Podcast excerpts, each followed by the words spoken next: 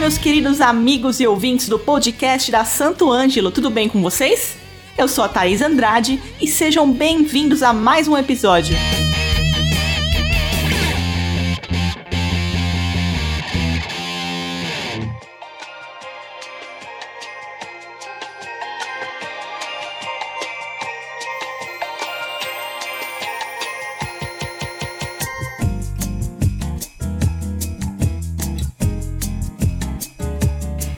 Chegamos a mais um final de ano no podcast Santo Ângelo. Esse ano foram mais de 50 episódios toda semana, mais de mil minutos de conteúdo para você aprender e crescer mais profissionalmente no mundo da música e se divertir também, não é mesmo? Ouça um resumão dos principais episódios mais ouvidos esse ano. Bora lá? No episódio 225, recebemos o Chuva TV, um criador de conteúdo que sempre está por aí mostrando os bastidores da cena da música alternativa. Esse é o grande sonho, né, mano? Viver de música. Eu tenho poucos amigos que vivem de música. Michel Oliveira é um, tenho poucos. É porque é difícil, né, velho? Mas se você quer viver de música, você tem que estudar bastante, levar a sério, ter disciplina ali. Acho que o grande lance é estudar. Você precisa ser um músico bom, né, velho? Tanto de estúdio, sei lá. Não tem aquele lance, ah, é, o rock é assim, não sei o que você vai tocar, mas tipo, é atitude, beleza, é tudo isso, mas você precisa estudar, velho. Você precisa tocar no tempo, você precisa ser. ter um equipamento bom também. Você precisa ir pra rua, fazer contato com as pessoas. Se você ficar em casa só no computador, você não vai, velho. Não vai. Hoje tem muita gente que grava vídeo ali fritando, esmerilhando na guitarra, mas acho que não é isso, sabe? É você ir pra rua também, vai em show, conversa com as pessoas. Eu acho que é esse lance. Tocar e conversar, conhecer pessoas, conhecer gente nova, se enturmar, sabe? Só ficar em casa não dá, não. Eu perguntei pro Elinho, o Elinho é, trabalhou no Midas, né? Eu falei, o que, é uma banda boa pra você, Elinho? Uma banda que tem, original, sei lá, que, que, que é, tem muita diferença entre ser artista e ser músico tem que ver o que você quer na sua vida, sabe? Você quer ser artista, tem muita coisa envolvida nisso. Você trabalha com artista pop aí, ó. Você trabalha com casca grossa também, o Paulo Micos, que é animal. Você sabe disso. Tem, tem aquele lance da, da produção artística que muita gente não se liga, sabe? Tem aquele lance de você se vestir também. Enfim, velho. Vai atrás, corre atrás, não desista, não. E outra coisa também que eu acho assim, é tipo aquele aquela música do Renato Russo, né? Tem gente que está do mesmo lado que você, mas deveria estar do lado de lá. Tem gente, velho, que tá com você que só te critica e você tem que deixar para trás, velho. Você tem que estar tá com quem soma, com quem te põe pra cima, tá ligado? Se eu coloco os casca grossa aí, os caras são assim, mano, te põe pra cima e é isso, tá ligado? Não, não, não, às vezes uma palavra mal colocada acaba com o seu dia e te deixa para baixo, enfim. Eu acho que é isso, isso é minha dica, sei lá, velho. Recebemos também o Lucas Silva dando várias dicas para você que pensa em ser músico de navio. Falando diretamente para guitarra, para guitarristas, é a leitura. Leitura eu acho que é o ponto mais crucial para um guitarrista trabalhar. É porque para um trompete, um trombone, sax, essa galera já lê, né? Então a leitura já não é uma dificuldade tanto. Mas falando para guitarrista, é a leitura é o ponto crucial que precisa ser treinado, né? Ah, agora falando em geral, o que é que precisa ter no currículo? Inglês sabe? Que é uma coisa que muita gente ignora, que mas é a língua do mundo, digamos assim. Né? Então, se você não fala inglês e quer ter uma carreira fora do Brasil, desiste, não dá, entende? Eu lembro que um tempo atrás estava tendo uma live e o Felipe Andreoli, ah, lembrei, era o André Nieri e o Felipe Andreoli que estavam nessa live. E aí eu mandei assim, meu irmão, o que é que você acha que alguém precisa fazer para começar uma carreira internacional? Foi uma das coisas que eles mais pontu pontuaram, era o inglês. É porque como é que você quer sair do Brasil se você não fala a língua é, que é mais falada, geralmente onde a gente quer ir, entende? Então, uh, resumindo, é, inglês, leitura à primeira vista, tentar dominar os estilos mais tocados fora do Brasil, que é o que? Jazz, aquele funk soul, assim, sabe? Rock and roll, mas principalmente o jazz que é o mais difícil, né? De, de você realmente soar como eles. E você nunca vai soar como eles mas de realmente parecer natural. É que para mim é difícil ainda. Que eu cresci no berço do rock, Né? Obviamente eu tive jazz nos dois conservatórios que eu frequentei, mas nunca era aquela coisa que eu cresci ouvindo. Então aqui é uma coisa que eu ainda estou me acostumando a estar tá tocando estilos diferentes, tá tocando música diferente, né? E, e isso está sendo uma escola gigante para mim.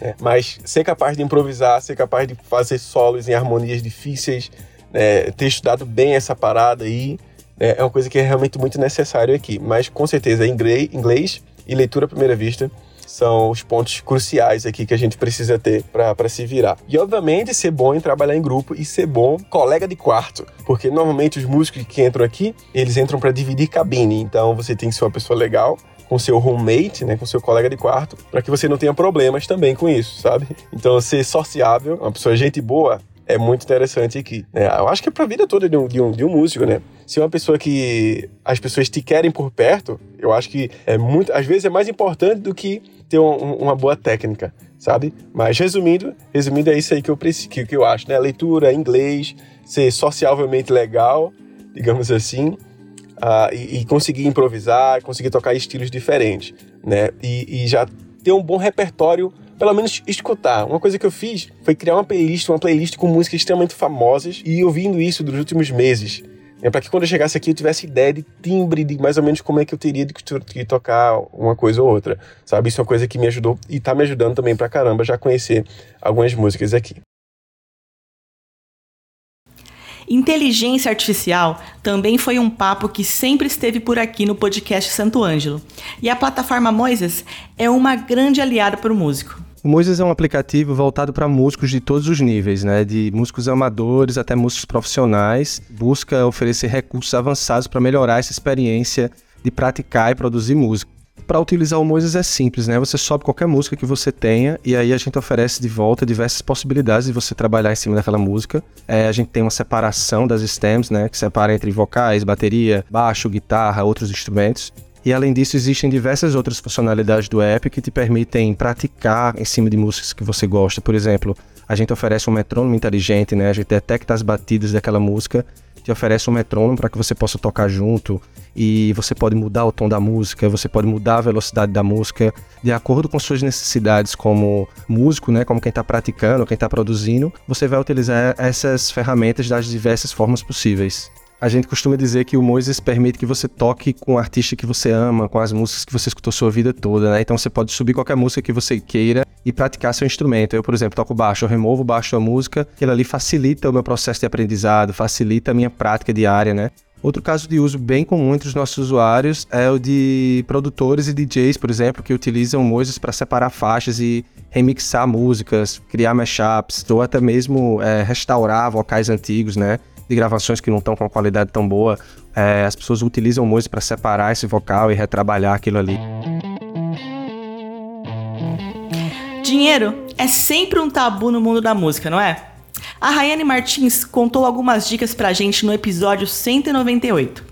Cara, eu acho que a pior armadilha, assim, que eu vejo, que eu acompanho de perto, eu já, eu já tive cliente, músico, é quando ele acha que, vamos supor, ah, ganhei mil reais nesse mês e eu vou ganhar mil reais no mês que vem de novo e no outro mês de novo e no outro mês de novo. E não. E aí ele acaba fazendo o planejamento todos os meses com aquele valor que ele recebeu naquele mês. Sendo que ele é uma pessoa autônoma, sendo que ele é uma pessoa que não recebe um valor fixo todo mês é, deu uma pandemia aí, ó, nesses últimos anos, que muita gente não estava preparado, porque a pessoa ela se acostuma com aquilo que ela tá vivendo no hoje.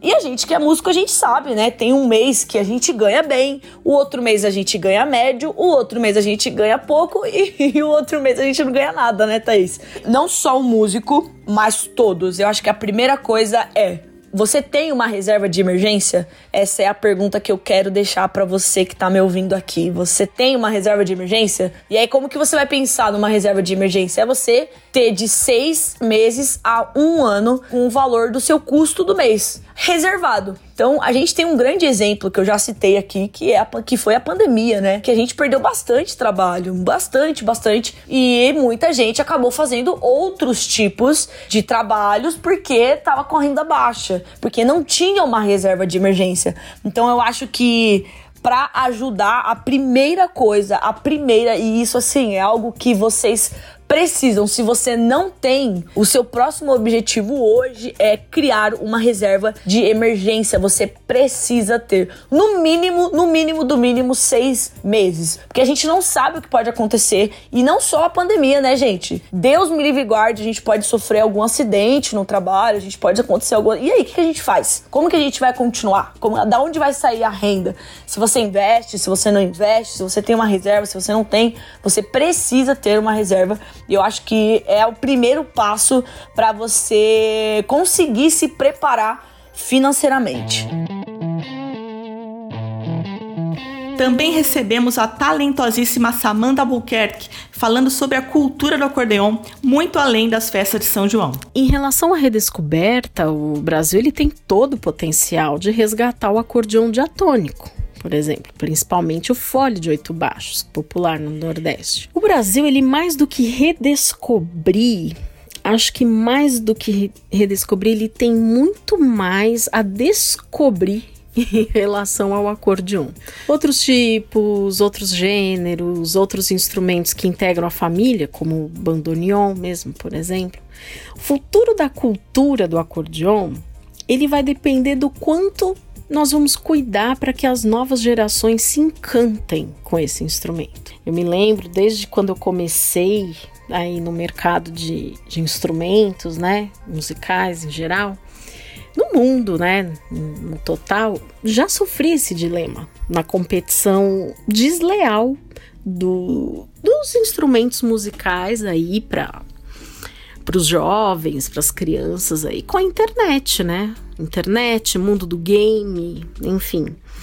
Os estímulos, né, que as redes sociais, videogame, esse joguinho no celular e tal, interessa, gera, né, na, na criança e no adolescente, que tá sempre pilhado, né, com isso, sempre buscando estímulo novo, cada rolagem de tela, enfim, isso traz um impacto muito grande na questão principalmente da concentração para um aprendizado de um instrumento musical, a repetição, a evolução do passo a passo para dominar a execução. Então, essa disposição para você se aprender um instrumento musical, para você tocar um instrumento musical, é trabalhar essa cultura musical na criança acima de tudo, né? E é um desafio muito grande, né?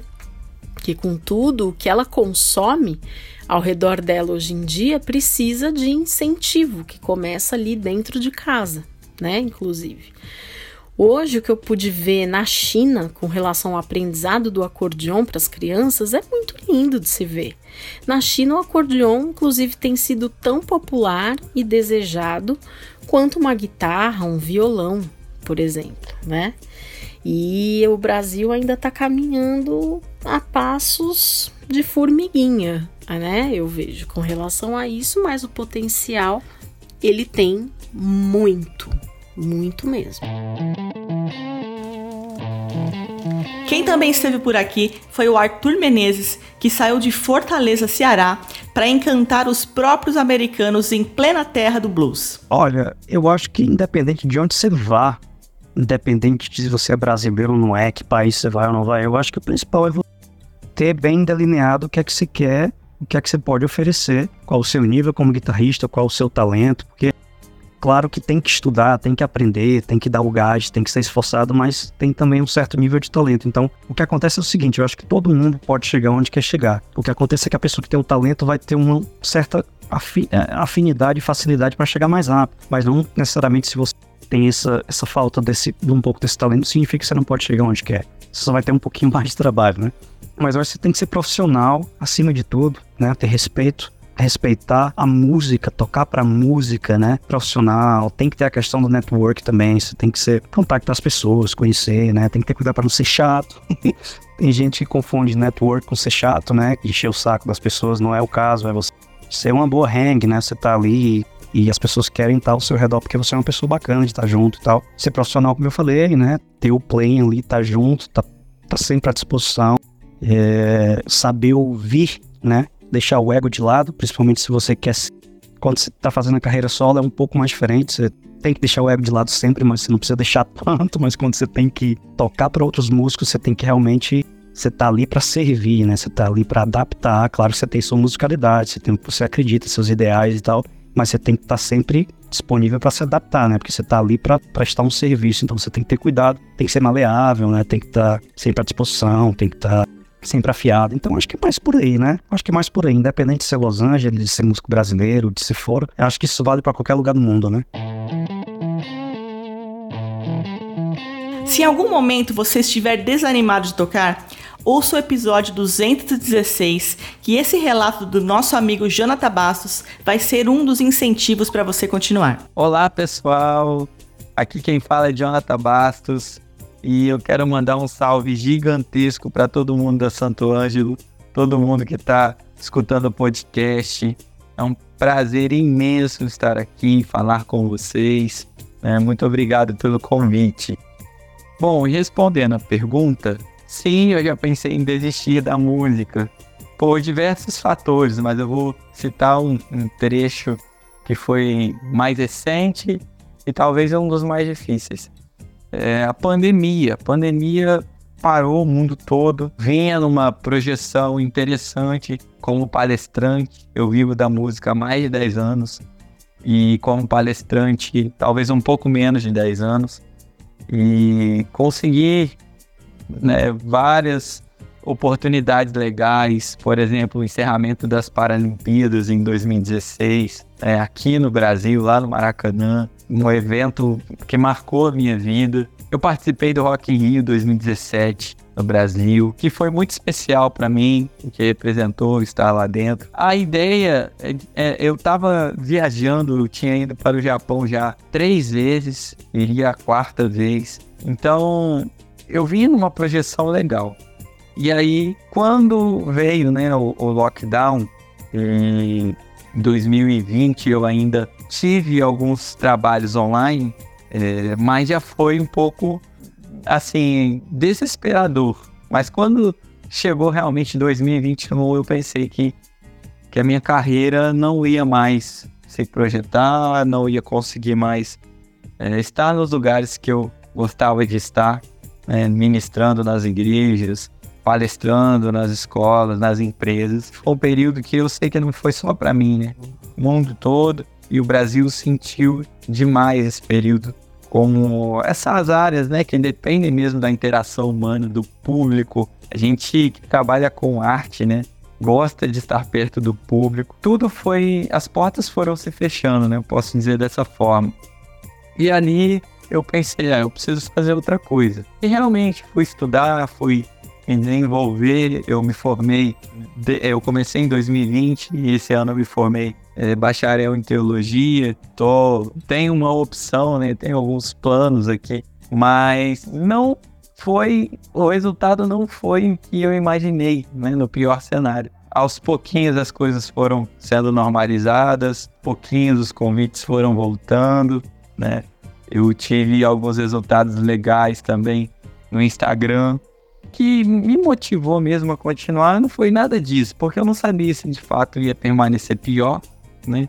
Ou se ia permanecer, ou se melhoraria, assim, e ia se desenvolver. Então, eu pensei em desistir por medo, ver as coisas dando errado, é, ver aquilo que estava sendo construído de uma forma bem legal, de repente ser desfeito, né? Mas ao mesmo tempo, o que não me deixou desistir, o valor que a arte tem na minha vida, né? Eu vejo como algo que Deus me deu e eu nunca precisei de, de tocar, me apresentar em grandes palcos para ser feliz com a música.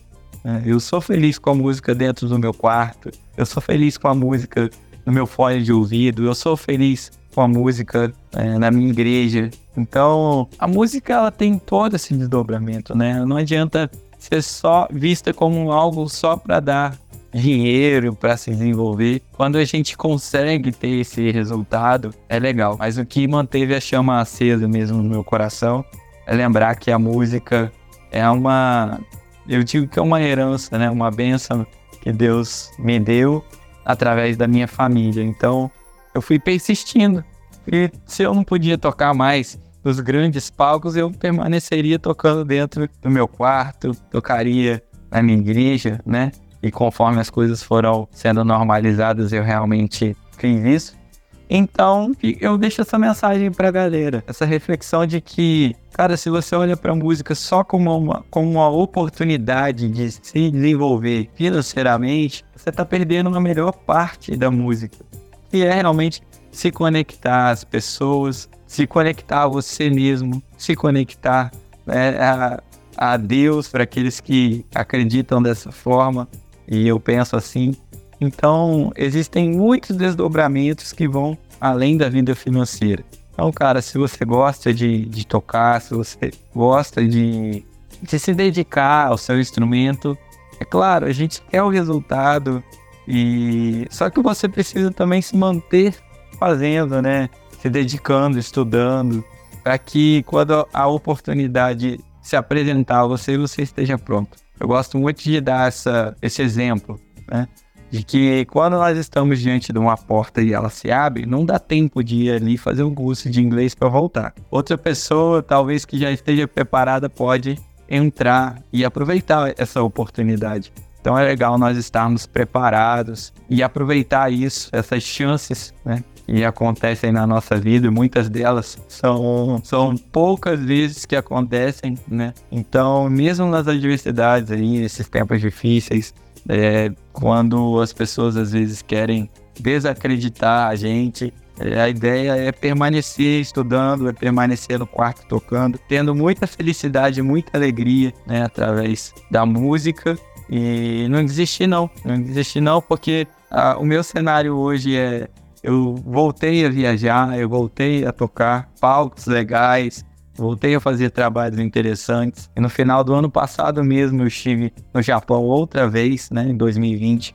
Eu não fui por conta da pandemia, 2021 também não. Só que em 2022 essa porta já se abriu de novo. Então é cabeça erguida, dedicação, bastante fé, né? E principalmente aí amor pela música, amor pela arte. Um grande abraço para todos vocês. Espero ter falado direitinho e nos vemos. Um abraço, valeu. No episódio 213, tivemos uma conversa de como tocar instrumento musical faz com que várias habilidades motoras e cognitivas sejam desenvolvidas, além de melhorar o relacionamento interpessoal das pessoas. Fala galera, aqui é o Marcelo Barbosa, guitarrista do Angra. Bom, a minha história como músico, né? Ela começou antes de eu virar músico. eu acho que a maioria das pessoas é assim. Eu vivi num ambiente familiar muito musical, onde ninguém tocava nada, mas música fazia parte da nossa rotina é, 100% do tempo, né? A minha mãe, minha avó, minhas tias estavam sempre ouvindo música. E era uma música que eu considero uma música de qualidade, né? Uma música de qualidade no sentido de que ter harmonias e melodias interessantes e tal, né? Coisas como Gilberto Gil, Caetano Veloso, Milton Nascimento, enfim. Era esse o repertório que tocava na minha casa. Ali pelos 10 anos de idade, 11, eu, eu, lembro que foi o primeiro Rock in Rio, o de 85, e eu tive contato com uma coisa que eu não conhecia, que era o rock, né? Eu vi pela TV aqueles caras ali tocando guitarra, guitarra distorcida, aquela coisa toda, e aquilo chamou minha atenção. Eu achei aquilo muito interessante, mas a princípio só achei interessante mesmo. E logo na sequência, o rock brasileiro que já estava em alta explodiu de vez, né? O rock Brasil. E claro, no colégio, a meninada toda cantava e gostava de ir nos shows, né, para ver as bandas que gostavam, Legião, Paralamas, Capital, etc e tal. E eu comecei a curtir isso também. Aqui em Brasília, que é uma cidade muito nova, nessa época, pelo fato de muitas dessas bandas brasileiras que estouraram terem sido daqui, virou meio que uma febre ter bandas, sabe? Então, todo mundo no colégio, cada colégio né, tinha suas próprias bandas, tinha os festivais e tal. E eu não quis ficar de fora disso. Acabou que alguns amigos resolveram montar uma banda, de uma forma muito engraçada, porque ninguém a princípio tocava nada, mas aquela coisa, ó, vamos montar uma banda, beleza, eu sou um guitarrista. Ah, não, cara, guitarrista tem que ser eu. Ah, então tá, eu vou pra bateria, sabe aquela coisa bem aleatória assim? E assim que surgiu essa banda. No final das contas, eu comprei uma guitarra, comecei a aprender a tocar. A gente começou a tocar com essa banda, claro, só em colégio, até mesmo embaixo do nosso prédio aqui, né? Para os vizinhos e tal, aquela coisa toda. Hoje se eu não me engano, apenas o baterista dessa banda, que é o Saulo Vasconcelos, ele virou um grande cantor, ainda é músico profissional, né? Canta em teatro musical e tal, mas os outros caras acredito que ainda toquem, mas como hobby, acabaram fazendo, seguindo como profissão é, para outras áreas. É, eu a partir dali muito cedo, né? Comecei ali pelos 12 ou 13. Com 16 tive certeza que o que eu queria da minha vida era ser músico, independente de qualquer coisa, mesmo sabendo das dificuldades, mesmo sabendo que talvez eu não seria financeiramente tão bem sucedido quanto eu seria se escolhesse outra área, mas estava disposto a pagar esse preço e até mesmo viver com menos, caso fosse essa a minha realidade, né? Graças a Deus, eh, as coisas andaram muito bem e eu consegui prosperar né, na carreira de músico. E eu faço os votos de que isso aconteça com todos vocês e que vocês possam ter é, sucesso. E quando eu falo sucesso, não é ser famoso, né? Sucesso é uma coisa pessoal, cada um tem que definir para si o que é sucesso. Então, que vocês possam ter sucesso nas empreitadas que vocês decidirem encarar, beleza? Grande abraço a todos e Sucesso. Bom, espero que tenha curtido muito esse podcast. Fizemos um resumo de alguns dos melhores momentos, porque foram muitos aqui, para vocês curtirem e terem um final de ano maravilhoso e com muita informação sobre música e o music business. Sejam sempre muito bem-vindos aqui no nosso podcast e ó, nos vemos na semana que vem. E também não esqueça de compartilhar esse podcast com todo mundo e de nos avaliar na sua plataforma de streaming favorita, combinado? Abração e até a semana que vem.